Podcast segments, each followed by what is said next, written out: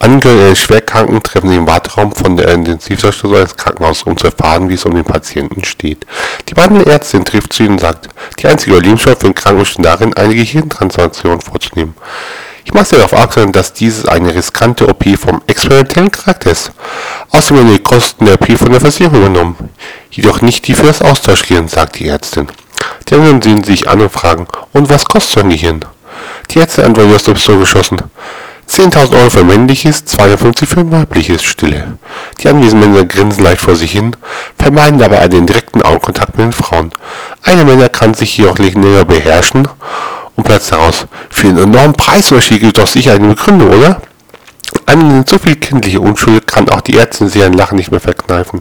Natürlich, das ist das normale Preisgefälle zwischen noch nie benutzt und häufig gebraucht.